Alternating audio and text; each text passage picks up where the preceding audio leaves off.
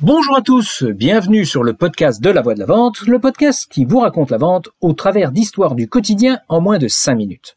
Aujourd'hui, je vous emmène dans le bureau de ma patronne lorsque je travaillais comme directeur de la filiale française de son entreprise allemande. Cette femme n'avait aucune empathie, elle était toujours persuadée qu'elle avait raison et elle n'avait confiance en personne à part en elle-même.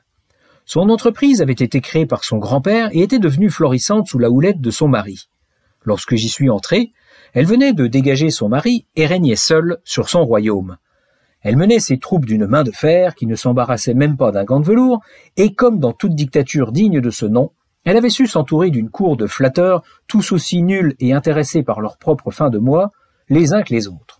Mais bon, en apparence, tout allait bien dans le meilleur des mondes, l'argent coulait à flot, et le business tournait super bien, puisque ses prédécesseurs à son poste avaient fait un excellent travail pour mettre en place un outil de production au top. Bref, vous l'avez compris, je ne la portais pas dans mon cœur, mais bon, nos relations étaient correctes. Je dirais qu'elles relevaient de l'entente cordiale. De toute façon, elle n'avait pas le choix. Elle ne comprenait rien au business et rien aux Français, ni à la langue, ni aux personnes, dont bien entendu, elle se méfiait fortement.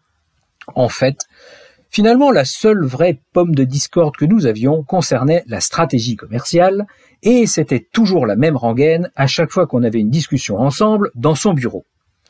Elle me disait et me répétait au lieu de vendre les solutions qu'on ne sait pas encore parfaitement bien faire, vendez donc les produits dont on méprise la fabrication à merveille et pour lesquels on a une réputation extraordinaire sur le marché allemand. Je pense que ma patronne n'a jamais rien compris à la vente comme beaucoup de propriétaires d'entreprises d'ailleurs, qui ont hérité du travail de leurs ancêtres, qui ne sont jamais allés sur le terrain et qui continuent à croire que si leur produit se vend bien sur leur marché national, ça doit être la même chose dans le monde entier.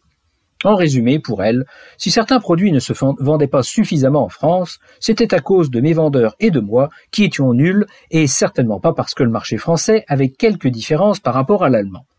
Et puis, comme il y avait toujours tout un paquet de béni oui oui autour d'elle pour la conforter dans sa croyance, on avait du mal à faire avancer le schmilblick pour adapter le Made in Germany chez les Gaulois.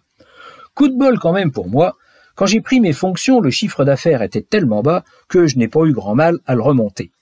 Grâce à ces galons assez facilement obtenus, j'ai donc bénéficié d'une certaine aura dans la boîte, ce qui m'a donné quand même un petit peu voix au chapitre, d'autant plus que je parlais l'allemand. Et ça, dans la grille de lecture de ma patronne, ça comptait clairement comme une extra balle. En résumé, le cumul du chiffre d'affaires augmenté et de ma maîtrise de la langue de Goethe ont fait qu'elle m'a un peu plus écouté et que j'ai pu faire avancer des dossiers d'adaptation des produits au marché français, et ça a super bien marché. Alors pourquoi est-ce que je vous raconte tout ça? Eh bien parce qu'on touche là, dans, cette anecdote, au nœud gordien de la vente ce n'est pas le produit ni la solution qui fait la vente, ni même la perception que le client potentiel en a ou pense en avoir.